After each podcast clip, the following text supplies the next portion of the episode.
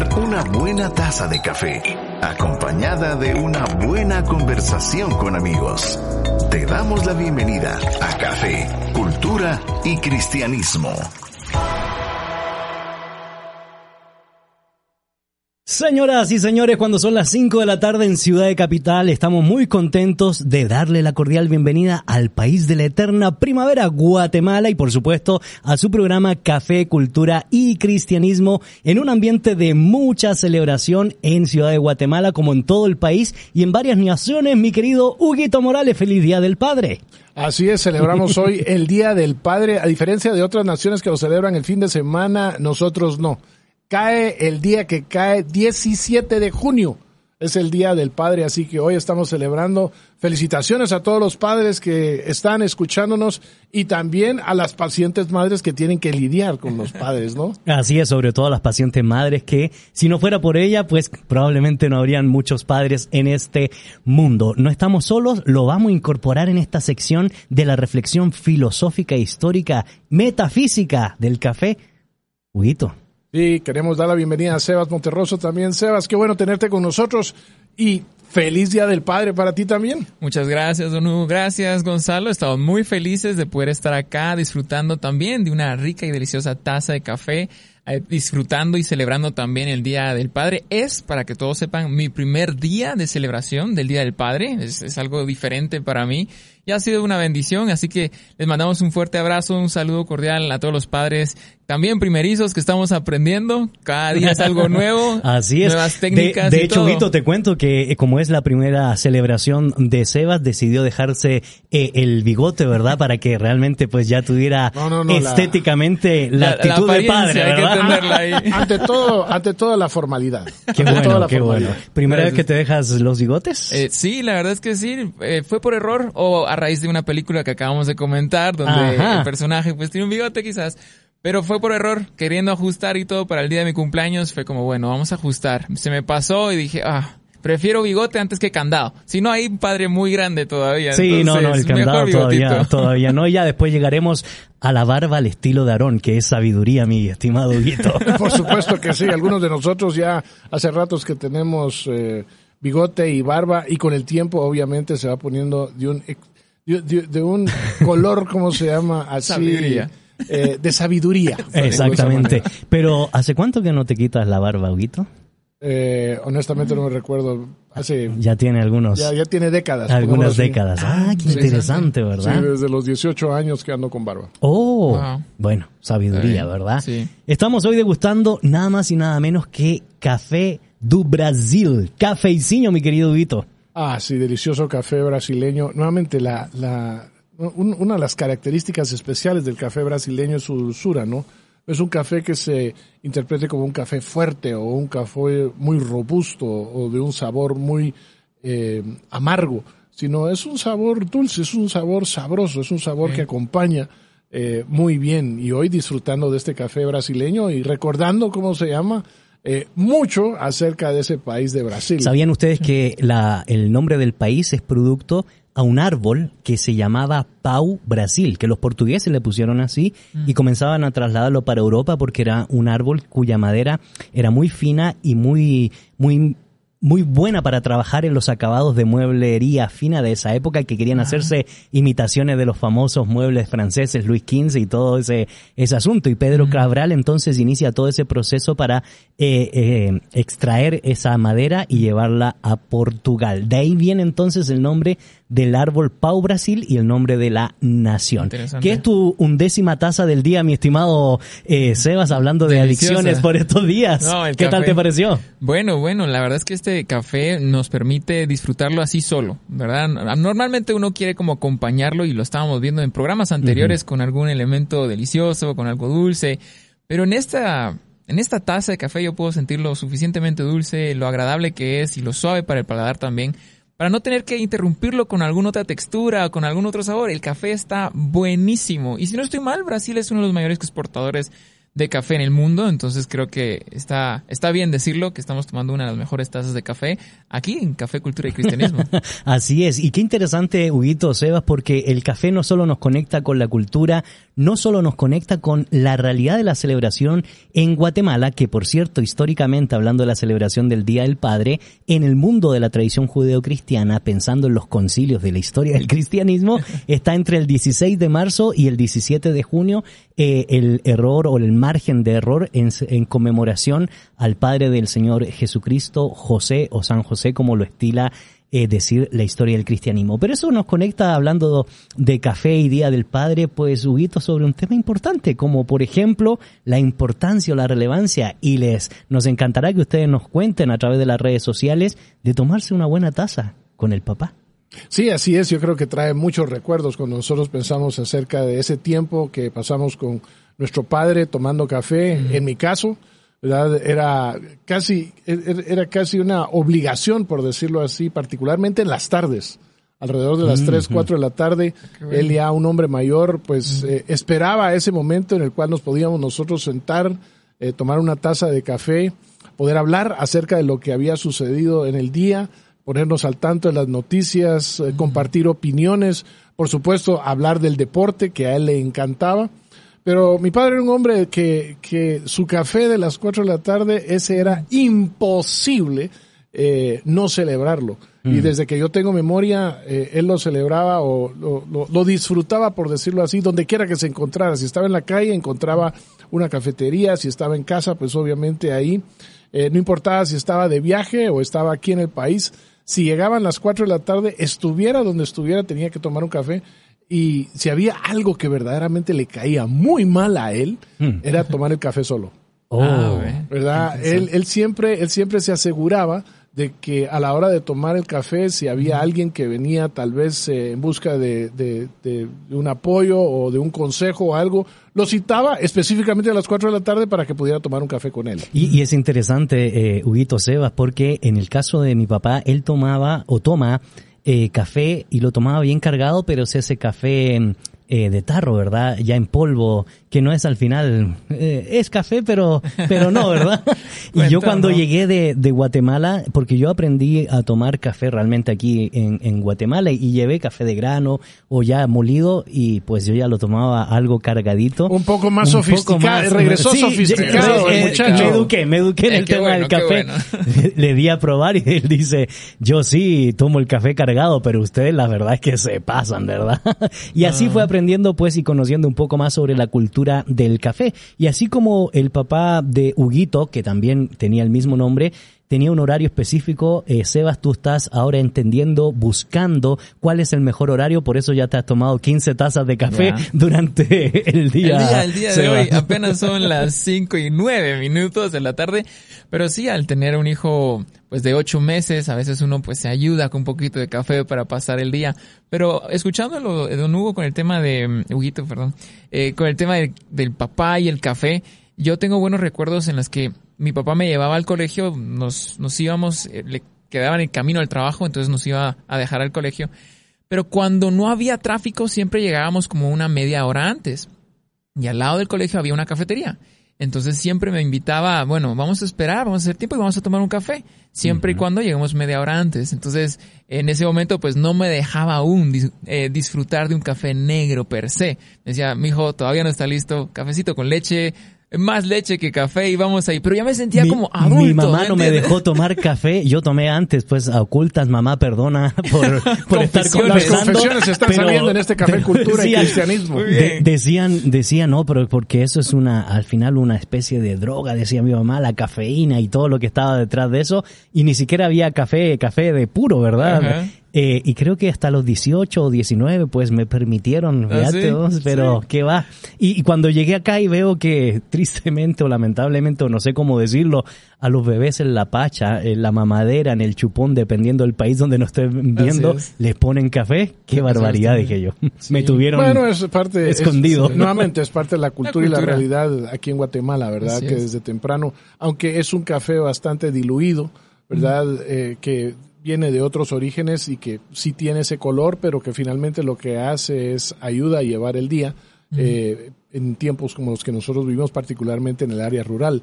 Pero lo otro que te quería mencionar es de que en mi caso, cuando ya con hijos mayores, pues lo que ha sucedido es que mis hijos se han vuelto verdaderos, no sé cómo decirlo, snobs del café. Ah, sí. ¿Verdad? Porque eh, tengo un hijo que trabajó por muchos años en la industria del café.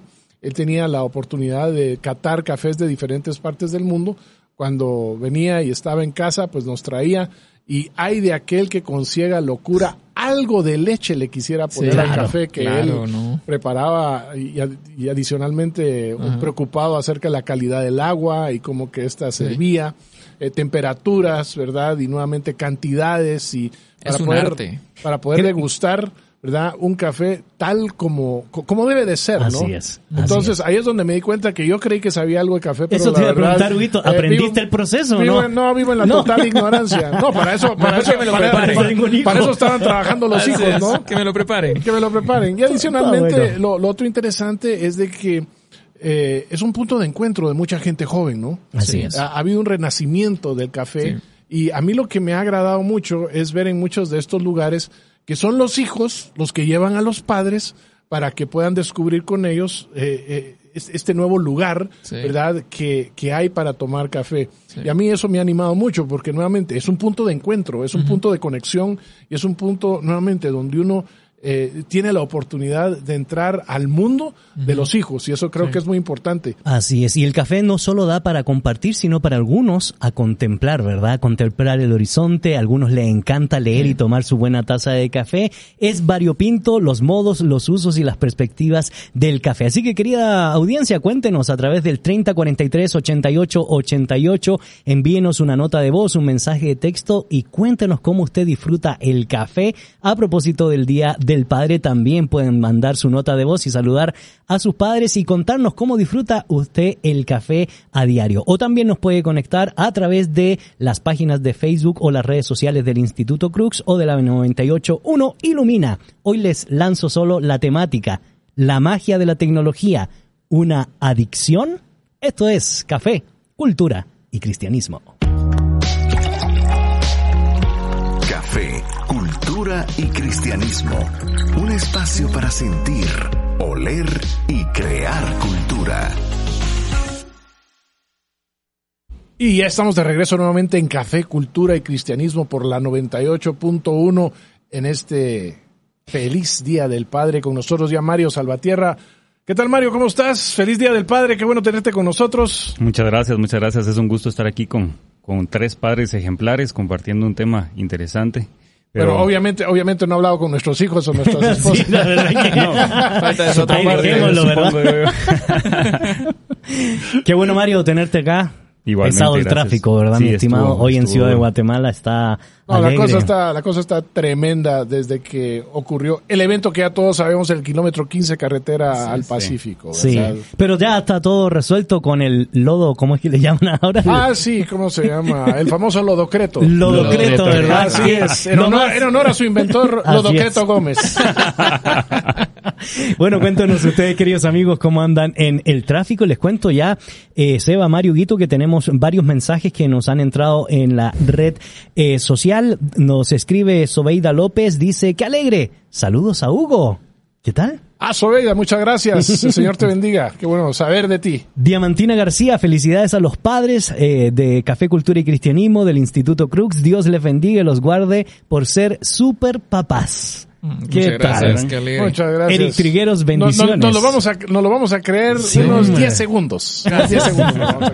Erwin Estuardo Bando Fernández dice, es un gusto verlos desde Panajachel. Feliz Día del Padre. Muchas gracias. Erika Méndez. Eduardo. Qué bueno saber de ti. Erika Méndez García. Feliz Día del Padre. Que Dios los bendiga. Jolly Alfredo Crispín. Muchas bendiciones y felicidades. Siempre, especialmente hoy, Día del Padre. Judy Alvarado. Feliz Día del Padre. Muchas bendiciones, amados hermanos. Rosa Mesa Rivero. Muy buenas noches desde Chile. Nos escribe. Ah, no estoy seguro eh, eh, si nos puede clarificar si ahorita hay dos o tres horas de diferencia, pero miren lo que nos dice. Les saludo en el amor de nuestro buen Dios. No tomo café ahora porque me preparo la cena, tristemente un salmón a la mantequilla. No, Pobrecita. o sea, ¿Qué sí, puede tal? ser. no, sí, verdaderamente estoy totalmente de acuerdo. Es, es, Es triste. triste. Es, es triste. Es desolador ese yo, panorama. yo viví un tiempo en el, en el sur de Chile y les cuento, para, como dicen aquí en, en Guate, solo para echar caritas, que la, el kilo, que serían dos libras, dos, dos libras, casi dos libras, o un poco más de dos libras, valían la- la- el kilo allá 10 o 15 quetzales. No, no, no. No. no. Ahí se las dejo. Sigue, sigue, no Sigo puede- leyendo. sigue la tristeza, Sí, sigue la la tristeza. tristeza de no poder comer eso. Eh, eh, un saludo a toda esa gente, a amigos que están en el sur de Chile, cuya isla se llama Isla Grande de Chiloé. Guillermo González, feliz día del padre, mis amigos.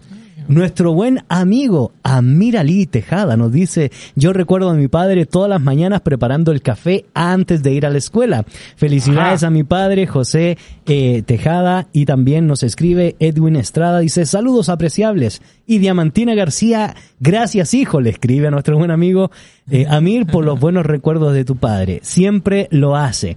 Y lo que se le olvidó decir, y él estaba esperando que ahora que ya estaba grande Amir, asumiera la responsabilidad de hacerlo, Sí, pero se, cuando- se vino a Guatemala. casa que- que prepare algo. Sí, hombre. Ahí le encargamos a Don Amir que él prepare el café cuando esté en casa. Bueno, mis estimados, hoy tenemos la continuidad de la temática que estuvieron eh, conversando nuestros buenos amigos la semana pasada sobre la red de sociales o más que nada la revolución tecnológica, Huguito. Y hoy estaremos reflexionando sobre la magia de la tecnología bajo una pregunta, una adicción, pero recuérdanos un poco lo que trabajaron el viernes pasado para que nos podamos poner en contexto el día de hoy.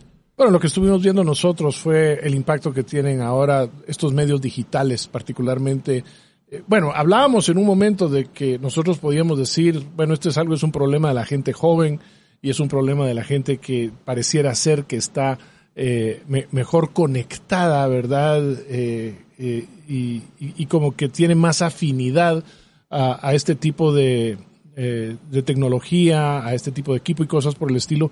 Pero estábamos concluyendo que no es solo ellos, es, es, es realmente Es una revolución generalizada. es una revolución generalizada, eh, inclusive entre gente adulta o gente mayor, eh, el, el, el tema de la adicción y de los problemas para poder manejar de una manera sabia eh, todo es- to- todas estas aplicaciones, todos estos programas y todo este tiempo que se nos, nuevamente se nos insta a, a invertir en esto, eh, hace de la vida hoy en día verdaderamente un reto. Y por eso hemos colocado algunas preguntas en el Instagram del Instituto Crux para que puedan ser eh, respondidas y puedan ser sugerentes también para los que quieran responder en las redes sociales eh, de Facebook o también nos puede enviar una nota de voz, un mensaje de texto al 3043 8888 y hay cuatro preguntas eh, que nos dice así, ¿podrían causar depresión las redes, el uso excesivo de las redes sociales? ¿Afecta negativamente el uso de las redes sociales a los niños? ¿El uso de las redes sociales está haciendo infeliz a la juventud? ¿Aportan algo positivo las redes sociales al cristianismo?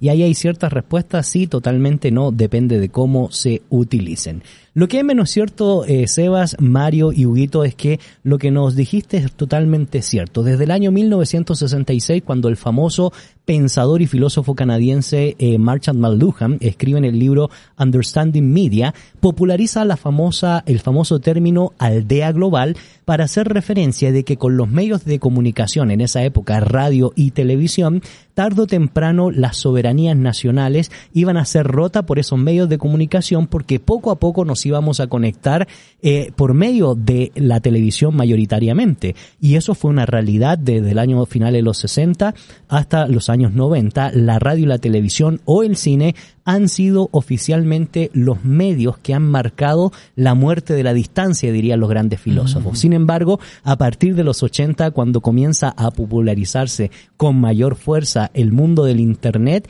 y hoy, por, hoy en día es parte inherente de lo que somos como seres humanos, sobre todo los millennials, eh, estamos hablando de una auténtica revolución tecnológica que nos tiene más conectado que nunca, pero también más alejado que nunca a la vez. La realidad es innegable, Seba, Mario, de lo que estamos viviendo en estos días y por eso nosotros nos atrevemos, junto con otros pensadores, a hablar de revolución tecnológica. Sí, definitivamente la tecnología, las redes sociales no entienden de fronteras y podemos llegar a la China, podemos llegar a Sudáfrica, a cualquier área con tal de tener un dispositivo móvil, alguna red social que nos permita contactar a las personas.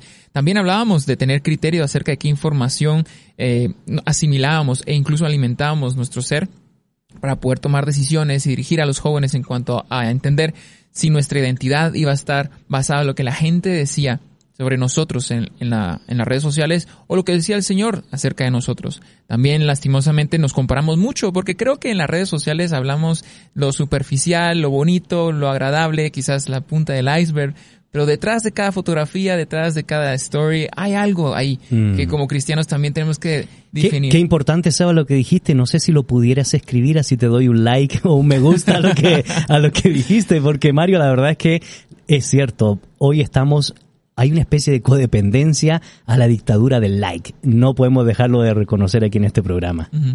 Sí, yo creo que vas a terminar tu idea de... Pues la verdad es eso, que normalmente dependemos mucho a día de hoy es que si realmente mi post va a tener ese impacto, si va a ser viral, si va a ser un reel que va a tener muchos views, nos preocupamos tanto en generarlo y si lo vemos desde una perspectiva un poquito más humilde y orgánica, son las cosas orgánicas, las casualidades, los memes que surgen, los que son populares. Cuando le ponemos mucha cabeza, las cosas no salen. Cuando uno pone cualquier tontería, hasta los gatos salen más populares que uno. Pero es eso, que muchas veces dejamos que las personas dicten cuáles deben de ser nuestros estilos y nuestros gustos en lugar de que nosotros vamos a aportar algo genuino para, para las personas. Y creo que las redes sociales son una buena plataforma donde podemos compartir un buen mensaje, un mensaje de esperanza, un mensaje de motivación, pero también tener el criterio de qué eh, personajes estamos siguiendo, qué contenido estamos consumiendo y tener ese discernimiento para luego ya entrar a lo que es el programa del día de hoy, tema de las adicciones y si realmente es. o no es un problema generacional. Así es. Mario, Mario siguió el estilo clásico, ¿verdad? De hacer radio, no quiso perder lo orgánico, ¿verdad? Te dejó terminar tu punto. Sí, yo, sentí que tenía que fluir todavía. había, algo, había algo que había que decir, Mario, sí. Muchas gracias. Eh, ¿Cuál, era, ¿Cuál era la pregunta? Sí, sí, sí. Eh, estábamos hablando. Ah, yo no sé si ustedes eh, estuvieron, pero existió en algún momento, no era como tanto una red social eh, popular, sino era algo más educativo que se llamaba Scoopit, que era una como aplicación para, para académicos donde ellos podían compartir cuestiones interesantes, artículos, información y todo. Ahí en la universidad donde yo trabajo, pues durante un tiempo estuvimos tratando de utilizar un poquito Scoopit porque eso nos abría las fronteras, ah, esas conexiones entre paréntesis. Eh, yo creo que aquí la cuestión de las redes sociales la podemos abordar desde muchos ángulos, ¿no? Desde el punto de vista de padres, desde el punto de vista de consumidores y desde el punto de vista de productores de información. Y desde cada uno de esos puntos de vista nosotros tenemos un criterio. Yo soy papá, tengo tres hijos, ya están pubertos, les digo yo, a veces por molestarlos, ¿no? Pero ellos están mucho en, pendientes de las redes sociales y yo tengo una opinión como papá. También como, como aspirante a teólogo, porque sigo que soy teólogo, aunque soy graduado, eh, Gonzalo me regaña. No, pero teólogo, ¿cómo es que? teólogo Wolfgang ¿verdad? sí, entonces, eh, y, y en esa postura yo tengo otra, otro criterio, pero lo que yo he podido observar alrededor de, este tiempo y tratando de unir los diferentes puntos es que nosotros, primero, cuando nos pregunta alguien o cuando nosotros en público queremos recomendar una red social, tenemos que tener cuidado si estamos hablándole a menores de edad. Yo a menores de edad no le recomiendo ninguna red social. Se la recomiendo a sus papás. Si un papá me dice a mí, mira, ¿qué red social me recomiendas para mi hijo? Yo se lo recomiendo a él. Pero si un menor de edad viene y me dice, ¿qué red social me recomiendas? Permíteme ahí. Te recomiendo que vayas donde tu papá. Correcto, hay una línea ahora, de jerarquía. Ahora es interesante lo que tú planteas, Mario, porque Huguito nos puso en un contexto muy importante. Eh, y es cierto, uno tiene que tener cuidado con la recomendación hacia los hijos, pero es que resulta que al parecer las adicciones no son tan solo de los niños pequeños. Y, y, por eso vale la pena hacer algunas definiciones para poder sentar las bases en esta mesa de lo que queremos dialogar. Pero antes, Huguito, Mario y Seba, permítame hacerle unas preguntas que no las hago yo, las hace Jonathan Haidt y Gret Lukianov en su libro La transformación de la mente moderna. Y nos hacen estas preguntas que van a ser muy sugerentes. La primera, ¿están creciendo las tasas de depresión y ansiedad entre los adolescentes? Si es así, ¿están creciendo más rápido entre las chicas que entre los chicos y son los preadolescentes los que presentan el aumento más rápido? Segunda pregunta, ¿trasladaron los adolescentes mucha parte de sus interacciones personales a las redes sociales en torno al año 2012 en adelante? Tercero, ¿sus hijos adolescentes experimentan el síndrome de FOMO, es decir, temor a perderse algo en los sistemas de streaming o redes sociales? Fear of missing out. Ajá. Quinto, sus hijos adolescentes o jóvenes experimentan el síndrome FOBLO, esto es, temor a ser excluidos. Seis, ¿conocen ustedes a niños, adolescentes, jóvenes o adultos que experimentan la nomofobia? Es decir, el temor obsesivo a no poder usar el teléfono móvil para comunicarse o ingresar a sus redes de contactos o de juegos? Preguntas bastante sugerentes, Huguito, porque nos ponen en contexto sobre el tema de la adicción. Es que nuevamente las preguntas, eh, a, mí lo que me llama la atención es de que las preguntas están dirigidas como que si todo fuera con los jóvenes, pero, pero, no es así, porque uno lo que nota es de que hay una ansiedad también en gente mayor y esta ansiedad se da eh, eh, por dos ámbitos, ¿verdad? Uno de ellos es de que lo quieran reconocer o no, entre la gente mayor ese grado de adicción también se da. Sí. Lo que pasa es de que uno como adulto sabe esconderlo mucho mejor. ¿verdad? Y sabe manejarlo mucho mejor, pero igual ahí está presente. Y lo segundo es de que eh, se da en la gente mayor porque miran la ansiedad de sus hijos o miran la ansiedad de la gente joven y en este caso en particular no tienen una solución o no tienen una forma de poder eh, ayudar, por decirlo así, a los jóvenes, porque es algo por lo cual ellos nunca pasaron. Correcto. Digamos, nos encontramos en una situación en la cual la gente joven que está viviendo esto lo está viviendo por primera vez, ¿verdad? pero la gente adulta que lo está viviendo también lo está viviendo por primera vez. Sí, entonces, entonces eh, anteriormente, pues uno podía hablar de otro tipo de adicciones pero este tipo de adicción en particular, esta es una que viene y nos ataca a todos al mismo tiempo. Y, de hecho no quisiéramos recaer en el programa en mencionar estadísticas porque ustedes las pueden investigar eh, en, las redes sociales, en el Internet, pero eh, la, eh, una estadística seria de estudios científicos que se han hecho en estos días nos plantea que una persona que pasa más de media hora seguida con el aparato móvil o mm. en Internet o en redes sociales, según la Academia de Psicología de los Estados Unidos, ya es propensa a un problema patológico ah. que se ha definido como adicción. Sí, y respondiendo a todas las preguntas que nos planteaban. ¿A qué nivel? Ah? Yo puedo decir, Sí, sí, sí, sí, sí, sí, sí, sí, sí, Es fácil la respuesta. La respuesta está clara. Porque es cierto, es cierto. De alguna forma ha invadido nuestro corazón, ha invadido nuestra identidad, nuestra forma de vivir la, la, tecnología y las redes sociales donde sí ha generado esa codependencia, sí ha generado depresión, ansiedad y es ese mismo deseo de la aprobación. yo yo, yo siento que los jóvenes en este caso es como quiero ser popular, no quiero estar left out, quiero ser parte de una comunidad, quiero eh, pertenecer a una cultura, quiero tener una causa por la cual vivir. Y la tecnología, en este caso las redes sociales, nos permiten esa ventana donde la gente nos puede conocer, donde podemos conocer a otros. Pero cuando perdemos esa genuinidad, esa, esa, personalidad propia, empezamos a compararnos y sí es cierto, todos los casos que mencionabas afecta tanto a jóvenes como a adultos, como incluso a los más grandes también, porque todos de forma simultánea fuimos eh, bombardeados por esta revolución tecnológica y tanto hijos que tienen que tener la paciencia de, atender a los papás de, hijo, ¿cómo es que puedo poner mi foto? O ¿cómo yo me conecto al wifi? Y uno se siente el hacker, ¿verdad? Es como, ah, sí, yo soy el, de misión imposible, ¿verdad? Pero solo era resetear el router. No, pero sabes una cosa, Sebas, que, que me llama mucho la atención es el hecho de que en, en lo profundo de nuestro ser, nosotros realmente eh, eh, necesitamos el aprecio de terceros. Ah, eh, necesitamos ser valorizados por terceros. Y es interesante porque, porque uno, uno se pone a pensar, bueno, eh, los hijos, ¿verdad? Dicen, ¿qué más aprecio pueden tener que el aprecio y el amor de un papá? Mm. pero es que la, la, respuesta que dan los hijos, sí, pero es que en el caso de mi papá, él me tiene que amar. ¿Verdad? Me tiene que si soy su hijo o soy su hija, ¿no?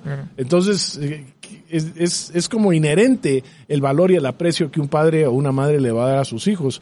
Pero cuando uno es valorizado, ¿verdad? Por los comentarios que recibe de terceros, y terceros que no necesariamente conoce, ¿verdad? Sino que son totalmente desconocidos, pero que, que hacen comentarios positivos, que reconocen una cierta creatividad, que reconocen una habilidad, que reconocen un, un, algo, nuevamente como decimos aquí en Guatemala, algo chispudo, claro. ¿verdad? La persona, ese comentario, ¿verdad? Y esa forma de acreditar ese valor tiene un efecto en la personalidad, pues, a, a, a, propósito de eso, sí, a propósito de eso, eh, los análisis psicológicos eh, post-mortem de el muchacho en Ubalde con la matanza de, de, Texas, en la escuela de Texas, en Ubalde, creo que fueron 21 al final, no, no recuerdo bien, entre sí, 19 y 21, 21 Ay, personas, sí. 21 niños. Eh, uno de los elementos que se hizo en el análisis, uno es que obviamente el muchacho que cometió el acto de asesinato eh, recibía bullying en su escuela. En segundo lugar, era muy ensimismado, no se expresaba. Y en tercer lugar, era adicto a un juego que se llama Call of Duty, uh -huh. eh, que es un juego eh, de, de guerra, matanza, sí, de guerra, ¿verdad? Sí. Entonces, ahí uno va más o menos intentando poder eh, analizar un poco el concepto, Mario, porque vamos a partir, creo yo, de lo general a lo particular, porque la OMS, la Organización Mundial de la Salud, dice que una adicción es una enfermedad física psicoemocional que crea una dependencia o necesidad. Puede ser hacia una sustancia, alcohol, drogas, etcétera, eh, hacia una actividad o hacia una relación. Y cuando nosotros vemos que, por ejemplo, estas eh, o el comportamiento general de estas adicciones, todas las adicciones llevan, querrámoslo o no, un paso hacia la depresión. Claro. Siempre. Depresión y ansiedad. Cada una de las adicciones, no hay una que no genere depresión. En el momento en el que a uno se le acaba la capacidad de consumir lo que tanto desea, entra una depresión porque ya no tengo lo que me hace feliz y mis estados de ánimo baja, por eso es psicoemocional, mis estados emocionales bajan y entonces yo necesito consumir más y más y más y para eso, en lo que yo consigo más, me pongo ansioso. Y por eso hay algunos elementos, Huguito, que vale también la pena eh, mencionar porque cuáles serían los síntomas eh, pensando en, eh, en el mundo de la revolución tecnológica y lo digo porque los expertos han definido la adicción a la tecnología como aquella referencia al uso inadecuado y desmesurado del Internet, de los móviles, de los ordenadores, de los videojuegos y todo lo que se relaciona alrededor de por lo menos estos cuatro puntos. Y los autores plantean que se da cuando una persona utiliza cada vez más los dispositivos tecnológicos, perdiendo poco a poco el poder de gestionar el tiempo y el modo del uso. Sí, es eh, cosas tan sencillas como, bueno, ¿cuánto tiempo realmente estás pasando mm. conectado? Mm. ¿Verdad? Y, y, y, si estás hablando de tus hijos, ¿verdad? ¿Cuánto tiempo están pasando ellos conectados? Eh, y en la mayoría de los casos, eh, desafortunadamente, los padres dicen, bueno, la verdad es de que yo no llevo un control de cuánto tiempo ellos llevan conectados porque ellos están en su habitación o están en otras cosas, yo estoy en el trabajo. Eh, ¿Sabes qué? No es excusa. Así uh -huh. es. Y de hecho, en las actividades sociales, generalmente los padres le pasan a sus hijos sí. los dispositivos móviles para que los padres puedan estar relativamente tranquilos en esa actividad social. Sí, ahora que tengo a Santiago Alonso de ocho meses, hay que tener cuidado con el uso de, de la tecnología como programas, televisión y demás, no porque sea algo malo, sino simplemente eh, no limitar la capacidad creativa que incluso tienen uno desde pequeño. Yo uh -huh. jugaba con tierra, yo jugaba con cinco, con trompos, con tazos. Yo sé que ahorita es diferente, pero, ¿por qué limitar la creatividad que uno pueda tener con otro tipo de usos de juguetes, de elementos para que uno pueda irse y perderse ahí en la creatividad eh, genuina? Pero creo que es un buen recurso la tecnología para poder eh, solventar algunas situaciones, pero en lo personal, como padres tenemos que estar presentes. Hoy que estamos celebrando el Día del Padre, uh -huh. no estamos diciendo que tengas que controlar literalmente eh, el, el, tiempo, sino sé que tiene que haber cierto tiempo de confianza también en el hijo, pero saber dónde está metido, qué le gusta, en qué redes sociales está involucrado, síganlos en sus redes sociales, que los acepten eso es otra cosa, claro. pero síganlos, sean, sean intencionales en saber cuáles son las tendencias, porque la diferencia entre un padre bueno y un buen padre es estar presente. Y eso también requiere estar presente en las redes sociales, de alguna forma controlando y viendo en qué comportamiento están teniendo sus hijos. Otra cosa que para mí se vuelve interesante es qué pasa cuando uno, eh, eh, por ejemplo, eh, no, no tiene esa conexión porque se cae la red o porque no hay electricidad o porque uno a los hijos lo que hace les quita eh, su dispositivo. ¿Verdad? O porque la esposa le esconde a uno el dispositivo. Como castigo. ¿verdad? Claro. Entonces, de, de hecho, y, y ahí, está haciendo y- ahí- Ah, es. Cuéntanos, bueno, permitan que comparta con ustedes un Sí, problema que he tenido. No, tengo pero, un la- la- testimonio. pero, pero el asunto es, ¿cuál es la reacción? ¿Verdad? Porque uno lo mira en, en la calle, lo mira en los centros comerciales, lo mira en los Así es. restaurantes, cuando de repente una, ma- una, una mamá viene y le quita y le dice, no, no, no, ya, ya llegó la comida. ¿Verdad? Porque en lo que están esperando los adultos quieren platicar y entonces ¿qué hacemos con los niños? Bueno, les damos el celular para que tengan juego. Pero cuando hay que quitarle ese juego, ¿verdad? Ese celular al niño o al joven, ¿verdad? Porque ya llegó la comida. Eso nuevamente es donde uno mira. Peor si iba a pasar la etapa del juego, ¿verdad? el- que era Es donde complicada. uno mira los efectos de una Sí. adicción, ¿no? Así Totalmente, es. totalmente. Solo quería comentarles que un humorista en Chile decía, miren, llega una persona a la gasolinera y le pide las llaves para entrar al sanitario. Y el señor de la gasolinera le dice, lo lamento, los sanitarios están en mal estado. ¿Y por qué? Porque no llega a la red de Wi-Fi. Bueno, ahí la dejo.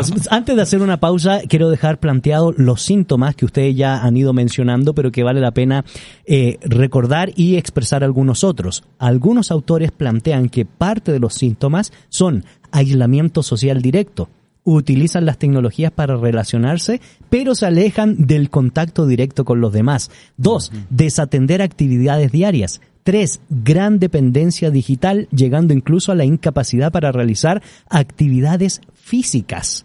Vean qué interesante. Otro, aumento descontrolado, como ya hemos dicho aquí, del tiempo de uso. Sentimientos de tristeza e irritabilidad si no te- se tiene acceso a las tecnologías de la información o a las tecnologías digitales y reducción de las horas de sueño. Esto es Café, Cultura y Cristianismo. Cultura y cristianismo. Un espacio para sentir, oler y crear cultura.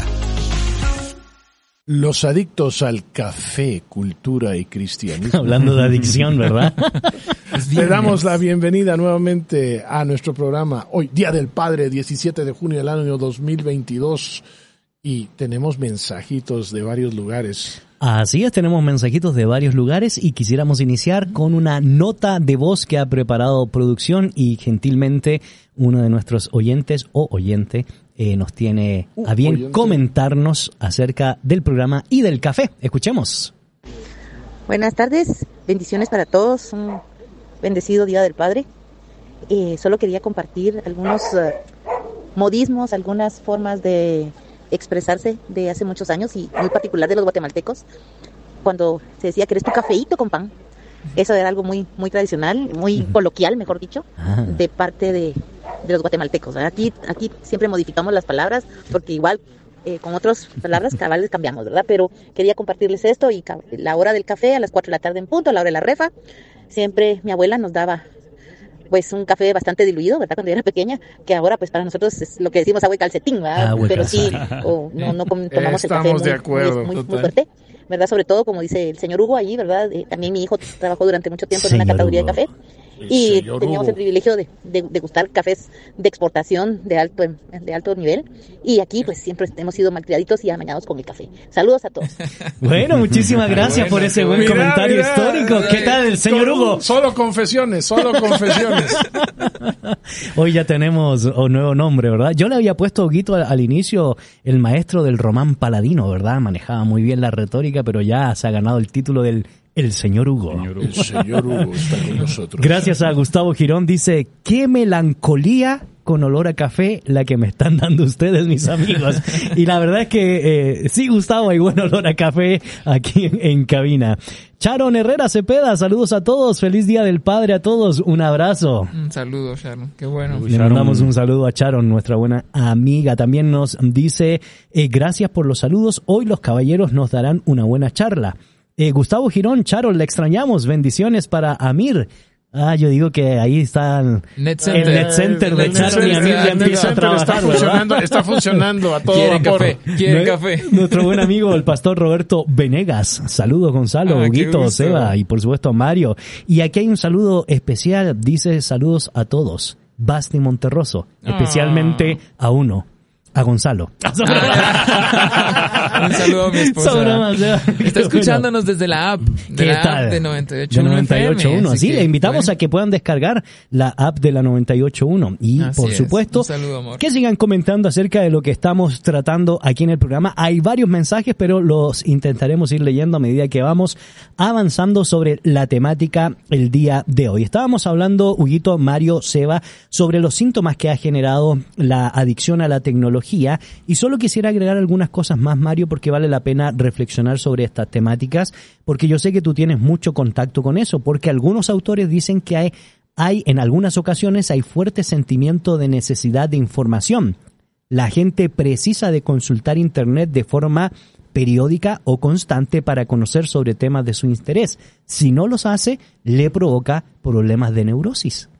¿Qué tan cierto será eso? Es cierto. Sí. Es cierto. Bueno, eh, De hecho, en- yo soy un testimonio vivo, dice. Amén. Soy libre de me, ello. me declaro. Eh, hay un problema con esta cuestión porque nosotros necesitamos información, ¿no? La información es parte de lo que a nosotros nos hace sentirnos conectados. Después del, del contacto con las personas, diría yo que el contacto con la información es para nosotros esencial. Más ahora que tenemos esta apertura hacia el mundo a través de las redes sociales, porque ya no estamos limitados solo al contexto de, de nuestra zona, de nuestra capital o de nuestro país, sino que ahora estamos abiertos a todo el mundo podemos saber en instantes muy cortos lo que pasa con Johnny Depp, por ejemplo, y su reciente divorcio, lo que pasa en Hollywood, etcétera, ¿no? ¿Y Cualquier qué otra- me vas a decir de Piqué y Shakira? Sí, hombre? hombre, esa es la- faltó esa ahí es la- Mario. sí, sí, Hay sí, que estar perdón. actualizados. Yo, yo ya vi, yo ya vi cuáles son los intereses de ustedes. pues sí, Mario. Entonces, las personas sienten que tienen toda esa amplitud del mundo a sus manos y no se quieren es. perder absolutamente Así es, sí, ninguna sola noticia. Otra cosa importante, cuando hay charlas, lo primero que las personas hablan es lo que está pasando en las redes sociales. Cuando tú vas, si no estás conectado en el teléfono, estás hablando de lo que está sucediendo acá en este mundo. Entonces las personas necesitan sentirse al día con la información, ¿no? Con, con lo más relevante, con lo, con lo último, con lo mejor. Y cuando no pasa eso, cuando tú no tienes cómo conversar con los demás, te sientes aislado. Entonces, ah, no voy a ir porque hoy sí me perdí de un montón de cosas, dice la gente, eso es lo que yo estoy desconectado de la realidad, ¿no? Pero Per- hay... pérdida de noción del Cor- tiempo. correcto. E- Eso es la realidad. Y afecta la identidad, no sé si lo, Claro. lo, lo hablamos más No, adelante. no, pero... no. Eh, eh, Yo creo que tráelo a colación a- eh, ahora porque la verdad es que lo que tú dices es sumamente importante. No solo la, la noción del tiempo, sino la falta de concentración, el sentimiento de enfado, de estrés, eh, la destrucción del mundo real sustituido por un mundo digital. Y eso termina afectando tu identidad. termina afectando la identidad. La identidad de nosotros, bueno, obviamente es dada por Dios, no en un sentido antropológico nosotros entendemos que todo el ser humano tiene identidad, pero la cuestión de la identidad es que también se va construyendo, se va formando y uno se va abriendo a la apertura de quién soy yo. Pero la cuestión de la identidad tiene que ver con la alteridad, es decir, mi conexión con el otro y mi conexión con el otro. Mm. Cuando existe esa alteridad, cuando yo me cuestiono a mí mismo quién soy enfrente del otro, es donde yo empiezo a formar mi identidad. A medida que eso no pasa, mi identidad no se forma. Y el problema con las redes sociales, y perdonen, quizá no estén de acuerdo conmigo, es que en las redes sociales las personas, por muy orgánico que sea y por muy sincero que yo me quiera mostrar, yo no estoy conociendo la identidad de la persona y no me estoy enfrentando al otro cara a cara. Entonces no puedo, no puedo yo formar en esa forma mi identidad. Y si la formo, voy a eh, eh, formar una identidad, diría yo, líquida. Y, y a eso se agrega que hoy la foto no les puede poner filtro para que no salgan No, las claro, arrugas. pues. Ahora, interesante. Sí, sí. Hugui- Huguito, en estos días te tocó dar una, una conferencia sobre esta temática y, y más allá de las consecuencias en el aspecto psicoemocional, eh, en esta conferencia que me compartiste, eh, dabas unos datos interesantes de investigaciones que están haciéndose en universidades prestigiosas, ya no solo de la parte del afectado, sino de aquellos que promueven toda esta dinámica para poder generar un sistema cada vez que la gente sea codependiente, como por ejemplo en el libro La civilización del pez, donde Google ya está pensando en tener algún tipo de programa que en nueve segundos te permita cambiar de red social o de algo que te conecte al mundo del Internet. Sí, lo que pasa es de que eh, parte, parte de lo que, de lo, de lo que está sucediendo, valga la redundancia, es de que nosotros sí vivimos bajo un control de estas grandes empresas. Tienen un perfil para cada uno de nosotros donde cabemos en una categorización que ellos tienen desarrollada y desarrollada de una manera muy fina. Sí. Entonces, para cada uno de esos perfiles hay nuevamente eh, algoritmos, como, como, como bien se dicen, que ayudan a establecer qué es el interés que uno tiene y de acuerdo a ese interés, cuánto tiempo pasa uno en estos distintos temas que nuevamente lo, lo, lo identifican a uno y entonces ellos entienden de que cada cierto tiempo, y aquí como estabas hablando tú los nueve segundos, debe de cambiar, debe de aparecer una, una nueva motivación para mantenerte conectado. Y dentro de eso, pues obviamente están los intereses también comerciales, ¿verdad? Porque Sí. la conexión lo que hace es dar la oportunidad de conocer más acerca de aquellas cosas que a ti te interesan para consumir y a través de eso lograr que tú puedas de una manera muy fácil, ¿verdad? Porque ahora los anuncios, por decirlo así, Llámese metaverso. en, el, en el teléfono, ¿verdad? No son anuncios de 30 segundos, son anuncios de, de, de, de 5 segundos, son anuncios de 4 segundos, pero que nuevamente están tan bien hechos que lo que tú necesitas saber sobre ese producto, inmediatamente te lo dejan conocer y te dan la oportunidad de que tú puedas acceder a él muy fácilmente. Y por Así eso es. mi esposa debe entender que no soy yo, son los medios digitales que me obligan a comprar libros. Entonces no es que sea yo, Es no es esa que yo no manipulación. Es eso. Ahora, Seba, solo para que yo sé que quieres comentar, pero ampliar un poco, porque no solo tiene que ver con las tecnologías de la información, la robótica, la inteligencia artificial, la capacidad computacional realmente está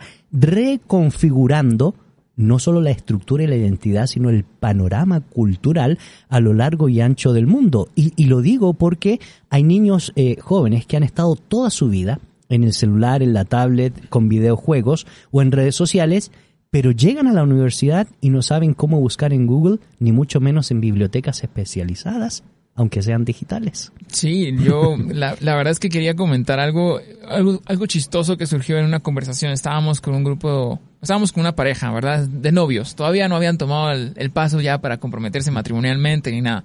Les contamos que estábamos... Dependía de los likes que le dieran, ¿verdad? est- Estábamos hablando con mi esposa y de la nada decíamos, bueno, creo que es bueno comprar unas macetas, unas macetas para la casa, algo verde.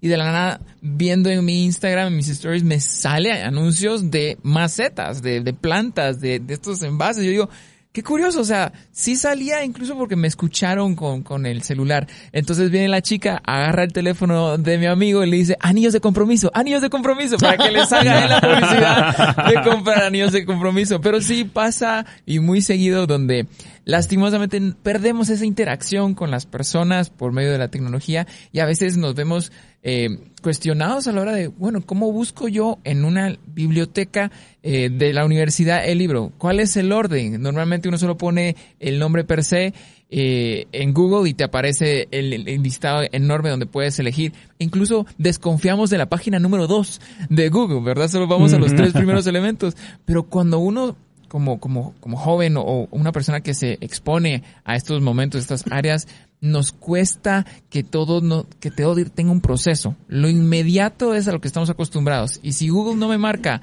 eh, el elemento 1 y 2, me cuesta buscar más referencias. Entonces creo que eh, esta adicción a la tecnología, a la inmediatez también es algo que nos ha perjudicado mucho y el proceso de investigación es algo que se pierde, que también es. es. un proceso increíble de, de generar un criterio, de buscar referencias, no solo lo primero que nos, nos aparezca. Y pues a la hora de presentar proyectos en la universidad, me imagino que les ha pasado, de repente es el mismo proyecto que la otra persona, es la misma referencia, solo fueron al la primera opción que te aparece en Google. Cuando debemos de buscar más opciones, Correcto, correcto. A tal grado, mírate que la, la tos que le dio Mario fue porque probablemente la No, esposa sí. se dio cuenta que está comprando libros, pero verdad Mario que no somos nosotros, son No, los no, algoritmos los que nos... que Son los de las redes sociales. Así es como se Ah, llama. Ahora, Mario Huguito, interesante porque no solo estamos hablando de que la adicción genera un problema de salud mental y específicamente la adicción a la tecnología, sino que también físicamente hablando, hoy los expertos, los médicos, sobre todo los oculistas, hablan de la conexión estroboscópica. ¿Qué tal, mi querido? ¿Qué significa eso? El daño que produce la luz intermitente a la hora de iluminar, sobre todo en oscuridad, cuando uno tiene el teléfono en la noche en la cama pegado a sus ojos.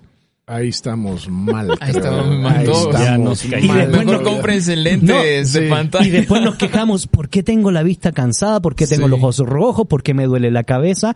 Es que eso se le llama el efecto estroboscópico. Señoras y señores, usted si se acuesta y pone el teléfono celular frente a sus ojos con la luz apagada, eso está dañando Correcto. su salud física. Y eso es muy parecido a lo que nosotros mirábamos con los niños que estaban con los videojuegos o con esas famosas caricaturas chinas que tenían mucha luz y muchos efectos rápidos y que lo único que hacían es, bueno, ese, ese movimiento ocular, ese movimiento y esa rapidez y esos flash, lo que hacen es alterar el cerebro. Lo ponen en un estado de sobrealerta. Y entonces el niño se vuelve una persona hiperactiva, inquieta, y está ah, brincando por todas partes. Y lo mismo pasa con nosotros. A mí me dicen, "Eh, es que yo me voy a acostar eh, con el teléfono para relajarme. A mí, me a mí me cuesta hacer eso. Si yo hago eso, ya no me duermo. Claro. Yo tengo que ir con un libro y mi esposa es testigo ahí de que aunque yo esté haciendo cualquier cosa, yo voy y voy a la cama con un libro. Aunque a veces estoy tan, tan cansado que ya solo lo pongo en la mesa de noche.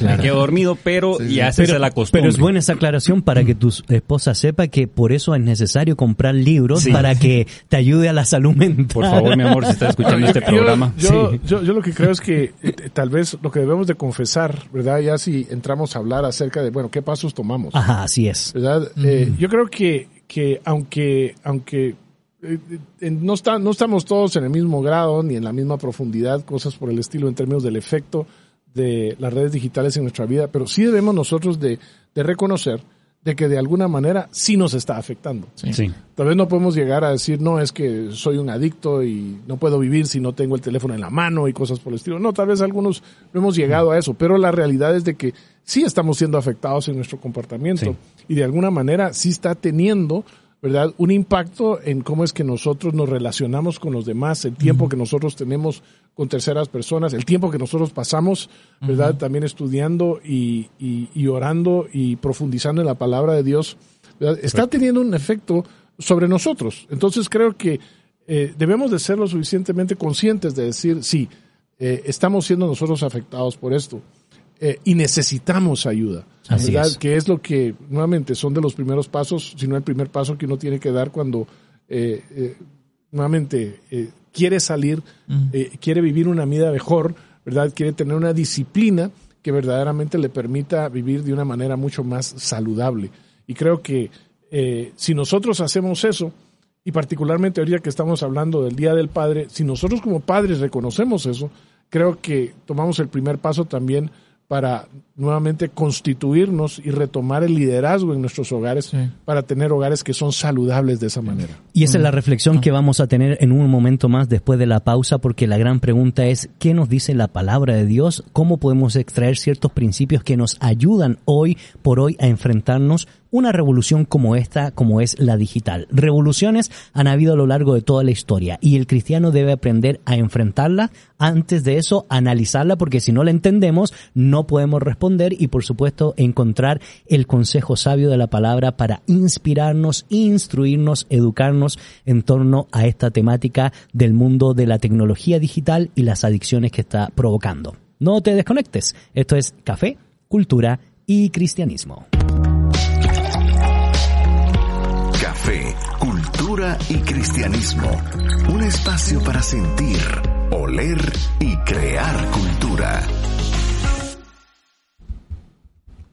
Feliz, pero muy feliz, súper requete feliz Día del Padre. Te deseamos este 17 de junio del año 2022 desde la ciudad de Guatemala en tu programa Café, Cultura y Cristianismo por la 98.1.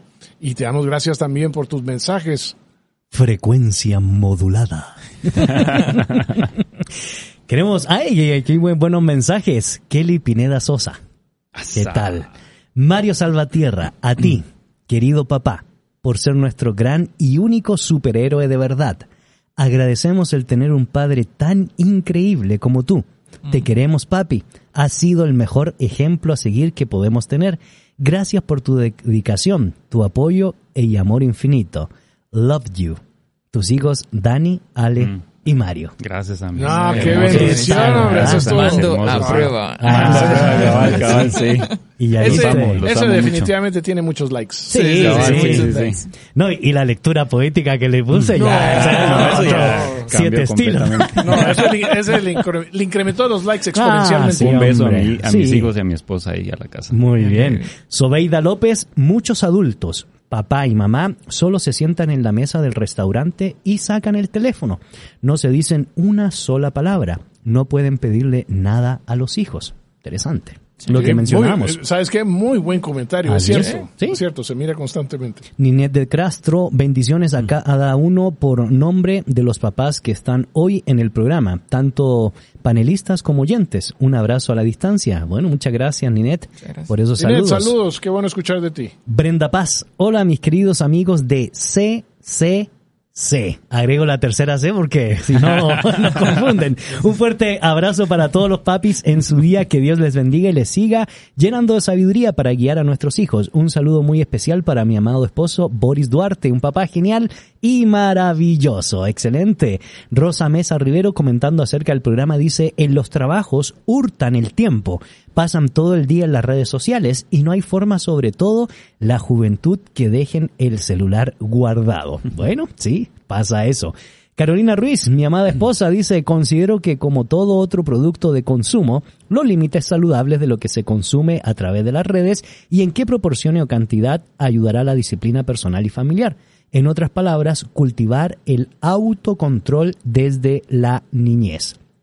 Y agrega, mi amor, tienes permiso a comprar un libro por motivo de la celebración Ah, del Día del Funcionó, Padre. funcionó, funcionó, ¿Qué tal? funcionó, Mira, funcionó. Yo creo que el, el mensaje de Kelly también tenía un postdata con, Sí, lo, con ¿verdad? lo mismo, creo yo. Exactamente, dice, dice lo mismo. Y qué bueno, justo estaba pensando en un libro que quería comprar hace rato, solo Libros que para vale todos. como 400 dólares, pero como me aceptaron, son bromas. Brenda Paz dice, el próximo viernes el tema es adictos a la compra de libros. ¿Qué tal? ¿Qué tal? Eh, también nos dice Erika Paola Silva, feliz Día del Padre a todos. Y tenemos una nota de voz. Escuchemos. Qué interesante tema que están desarrollando para llevarlo a la práctica el día de todo el día. Les deseo un feliz día del Padre a este tremendo equ- equipo que nos enriquece cada viernes. Les saluda Cheque Ortiz. Eso.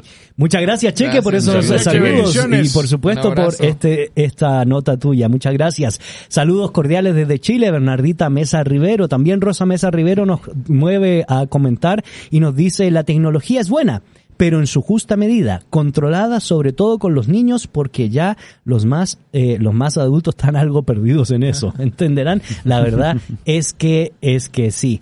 Y es interesante porque eh, no solo tenemos esa nota de voz, me parece que producción sí nos dice que hay otro audio más. Escuchemos. Buenas tardes, señores, y feliz Día del Padre para los que ya son padres. Qué excelente programa, la verdad, como siempre. Es eh, uno de los mejores programas de, de la radio. Ilumina. Así que sigan adelante y sigan disfrutando ese cafecito por nosotros. Y Ah, hoy sí se ganó. Si no hay caja, eh, cajita No, la ca- sorpresa, la caja la vamos a poner buscamos. muchas Se gracias. ganó libros, se ganó café. Se ganó que se ganó, se ganó café. Bueno, muchas gracias eh, David Aragón que nos envió este mensaje y tenemos más mensajes, pero los vamos a ir leyendo a medida que vamos avanzando porque uy, ha pasado el programa rapidísimo y nos quedan pocos minutos para reflexionar acerca de qué debemos hacer respecto a la temática que nos conecta el día de hoy, nos convoca el día de hoy. La tecnología digital eh, está produciendo una adicción y es interesante porque nosotros colocamos algunas preguntas, vamos a ver si tenemos los resultados, ¿verdad? De esas, de esas eh, preguntas que se dieron en las redes sociales, porque eh, nos preguntábamos, ¿podrán causar depresión las redes sociales? ¿Afectan negativamente el uso de, eh, de las redes sociales, no solo a niños, jóvenes y adultos? ¿El uso de las redes o del Internet está haciendo infeliz a la juventud al final del día? Eh, ¿Aportan algo positivo las redes sociales al cristianismo? Eh, y lo, lo, esta última pregunta es interesante porque varios de nuestros oyentes que han comentado han dicho depende del uso que le demos. Y, y es Claro. cierto, ¿verdad? Porque tampoco queremos votar y decir todo es basura, todo es malo, porque sí ha ayudado a conectarnos Claro. en muchas otras eh, cosas, queridos Sí, amigos, sí. para transmitir un mensaje positivo, por Sí, ejemplo. incluso nuestra comunidad de Café Cultura Cristianismo se comunica con nosotros Así por medio de una red social. Tienen permiso todos los viernes de 5 a 6 y media de corrido. Y Eso no le les va a genera regalar un libro. patología. Ah, sí. No, sí, es que eh, eh, realmente es que hay que buscarle también lo bueno a estos recursos. Eh, el, el mero hecho es tener dominio propio. El Señor nos ha dado eh, diferentes herramientas y una de ellas es el dominio propio y en esto cae también el uso de cualquier tipo de recurso, eh, cual- consumir cualquier tipo de, de material y entre ellos está la, la tecnología, ¿verdad? Eh, estábamos viendo y estudiando incluso que la, la tecnología genera tanta dependencia incluso que la comida pasa a un segundo grado, que antes uno, eh, eh, digamos, sacaba su ansiedad comiendo galletas, sacaba su ansiedad comiendo un par de pastelitos o donas, pero ahorita ya es el necesito simplemente encender el celular, ya me habrá notificado, ya ya me escribieron de vuelta, e incluso como bien mencionaba Aguito, ya los que generan este tipo de plataformas limitan este tipo de recursos porque saben el daño que está causando. Instagram, por ejemplo, ya no te notifica cuántos likes llevas.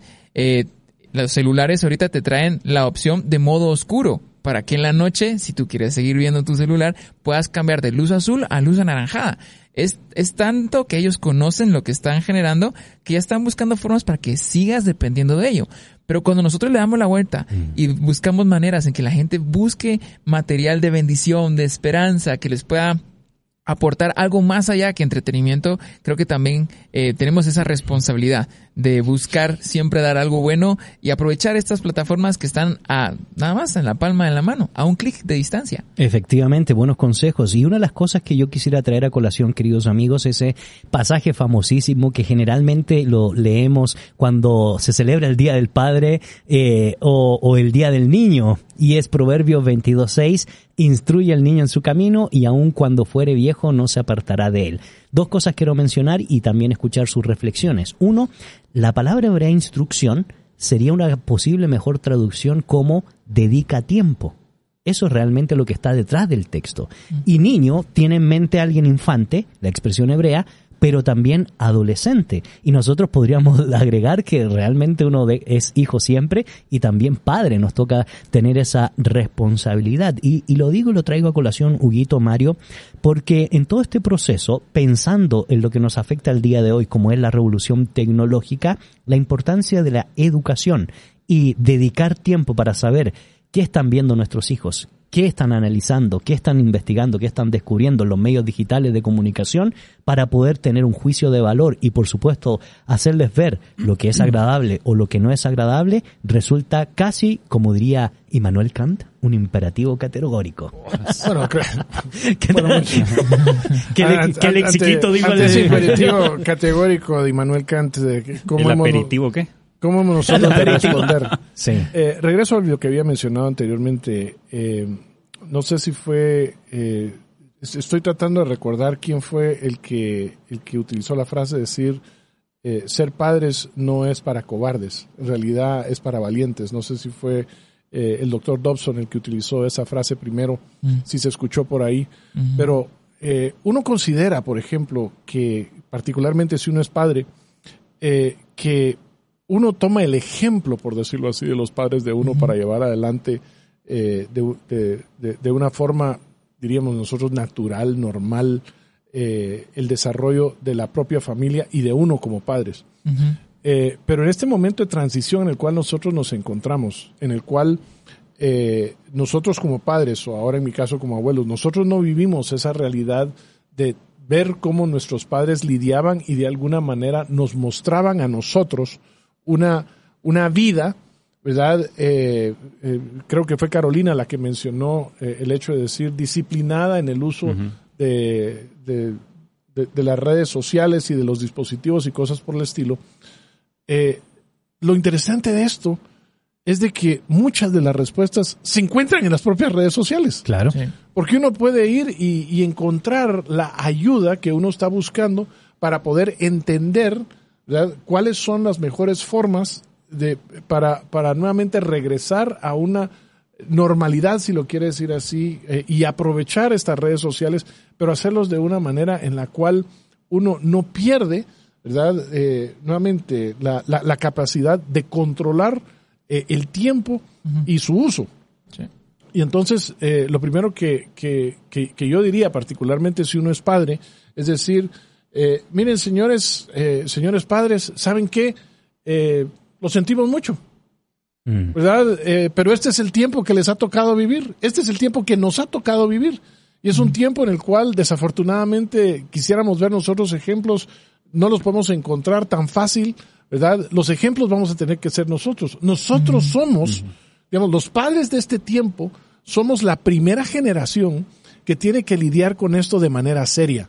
Sí. Y entonces la pregunta es si los padres nos vamos a levantar y vamos a tomar nuestro lugar y nos vamos a disciplinar y por amor a nuestros hijos y a las generaciones que vienen de aquí en adelante, vamos a, vamos a nuevamente a, a, re, a, a reprogramarnos para utilizar, ¿cómo se llama? Una, un, una un, un- un término tal vez que, que es de ahora, para poder ser los padres que debemos de ser ante esta es. avalancha tecnológica que tenemos Y, encima. y es que no solo se trata, queridos amigos, de tener hijos sabios, se trata también que los padres debemos buscar la sabiduría para tener hijos sabios. Así es. Pensando en, en ese texto clásico de Efesios 6.4, ustedes los padres no exasperen a sus hijos, sino edúquenlos en la disciplina y la instrucción del Señor. ¿Cómo podemos educar a Pero alguien? ese versículo lo que hace es asume de que uno está educado. Eso es lo que iba a decir. Uno no puede educar si uno no tiene las cualidades inherentes, porque nuevamente la palabra griega ahí es paideía, que presupone el término en esa época, en el pensamiento paulino y helénico, que los padres de familia o la responsabilidad paterna en el mundo grecolatino se da cuando el padre domina la retórica, la matemática, los sistemas básicos de filosofía, la gimnasia y por supuesto todo lo científicamente comprobable en esa época de acuerdo a las metodologías. Es decir, si ellos decían un, un adagio popular, no le construyas el camino a tu hijo, sino prepáralo para el camino. Y eso es base de la paideía. De ahí se deriva paidos, alumno, y paidagogo, maestro. Es decir, lo que tiene en mente Pablo es que los padres, porque usa el plural, es que se constituyan en auténticos maestros o profesores o pedagogos que transmiten principios y valores desde las Sagradas Escrituras para poder educar, para poder enseñar, para poder capacitar. Solo quiero leer ocho cosas que es muy abarcadora y por supuesto les doy el tiempo a ustedes, eh, Seba y Mario, respecto a las reflexiones eh, finales. Pero creo yo que son importantes que ustedes las puedan anotar y si no después escuche eh, la repetición o el podcast del programa. Pero miren, padres que le da a su hijo todo lo que pide, el niño crecerá pensando que tiene derecho a todo lo que desee. Dos, padres que se ríen cuando sus hijos hablan groserías, el niño crecerá pensando que la falta de respeto es normal y divertida. Padres que no reprenden por mal comportamiento, el niño crecerá pensando que no hay reglas en la sociedad. Padre limpiando el desorden de su hijo, el niño crecerá pensando que otros pueden asumir su responsabilidad. 5. Padres que dejan ver la televisión o el celular sin establecer horarios porque el niño llora y grita, crecerán pensando que no existen límites ni diferencias entre adulto y niño. 6. Padres que dejan escuchar a sus hijos música que vulgariza a las mujeres o a los hombres, incita al sexo sin compromiso y violencia. Ni siquiera tenemos que decir lo que será más adelante ese niño, ¿verdad? Siete, padres que dan dinero a sus hijos cuando quieren, creerán pensando que el dinero es fácil de ganar y no dudarán en hacer lo que sea cuando no lo puedan conseguir. Y finalmente, un octavo consejo, padres que siempre están a favor de su hijo, independientemente de que tengan razón o no, crecerán con cero tolerancia a la frustración. Sí, totalmente. Y por esa razón, eh, en este Día del Padre levantamos un, un llamado a que los padres realmente cumplan con el propósito por el cual estamos aquí en la tierra, que es liderar, proveer, proteger. Lideramos según lo que Jesús nos modeló aquí en la tierra, con conocimiento, con amor, con gracia para con nuestros hijos. Proveemos también no solo de recursos, porque muchas veces nos podemos justificar con que yo traigo el pan a la casa, sino también proveer de tiempo, proveer de conocimiento, proveer de recursos eh, intelectuales y espacios de crecimiento y desarrollo para los hijos, pero ante todo también proteger.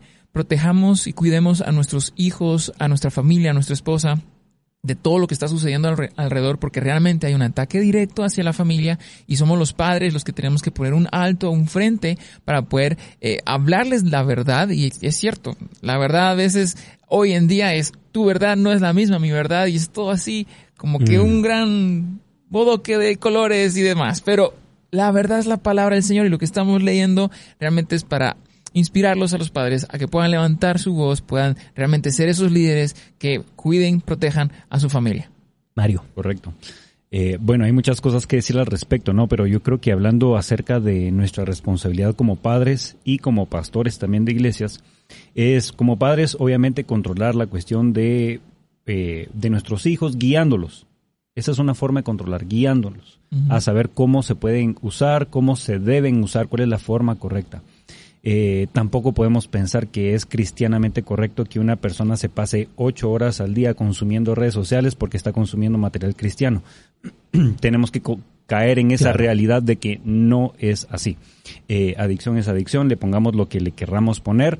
Eh, por eso nosotros los creadores de contenido, los pastores, debemos no solo de fijarnos en las redes sociales para popularizarnos con los likes, sino de crear diferente tipo de actividades donde fomentemos la verdadera interacción entre cristianos y se fortalezcan las relaciones entre iglesias, entre cristianos, entre familias. Si no estamos procurando eso y solo nos estamos enfocando en las redes sociales, yo creo que no estamos haciendo nuestra verdadera tarea. Y el problema con todo esto es de que las personas, los jóvenes, los niños, hoy ya no consideran que tienen cuerpos, sino consideran que tienen dispositivos en los cuales viven. Y el transhumanismo, que es un mm. tema que vamos a traer a colación más adelante. Correcto. Solo lo agrego antes que termines, Mario, un punto importante, porque no podemos convertir las redes sociales ni el Internet en un fin, es un medio. Y lamentablemente, creo yo, desde mi perspectiva muy limitada en estos temas, que estamos convirtiendo en un fin y eso hace que la decadencia de la cultura esté a la orden del día. Y las redes sociales lo vemos como un vínculo, ¿no? Para conectarnos a otras personas, pero la Biblia dice en Colosenses 3 que el vínculo perfecto es el amor. Ese amor donde podemos construir relaciones, relaciones duraderas, ¿no?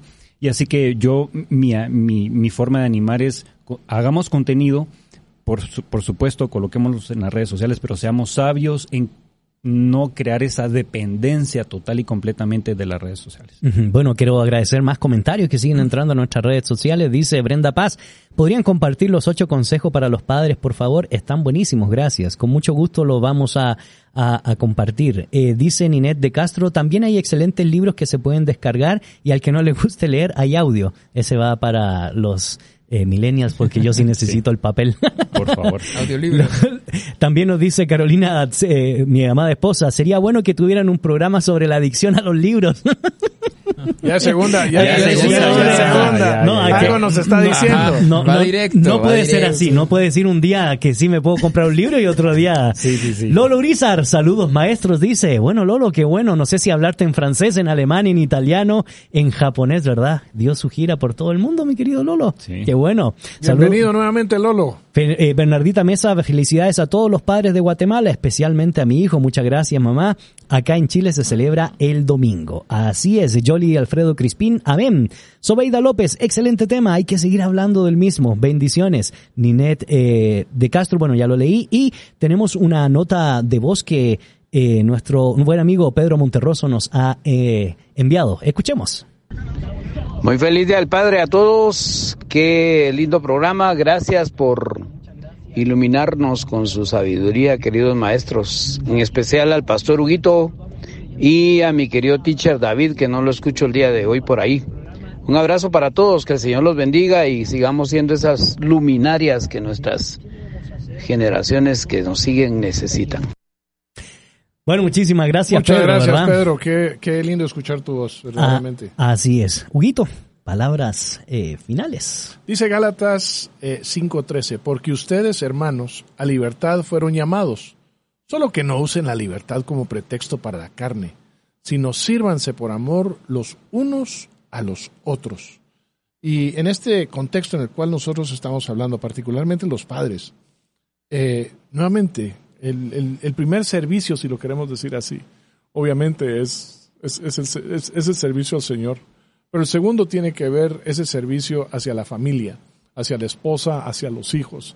La libertad que nosotros tenemos en Cristo verdaderamente nos compunge, si lo queremos decir así, nos anima, nos motiva para que nosotros nuevamente hagamos ese sacrificio necesario para capacitarnos nosotros y para, y, para llevar a nuestras familias ¿verdad? a un ámbito de vida que, que verdaderamente refleja la belleza ¿verdad? de la utilización de, de, las redes y de estos medios digitales, pero para, para que pueda florecer ¿verdad? nuestro núcleo familiar, para que podamos juntos ¿verdad? no solo explorar, encontrar, compartir, pero también hacerlo de una manera en la cual no nos controlan a nosotros, sino nosotros las controlamos y las utilizamos nuevamente para servir a los, a, los que están próximos y también para servir a los que están lejanos.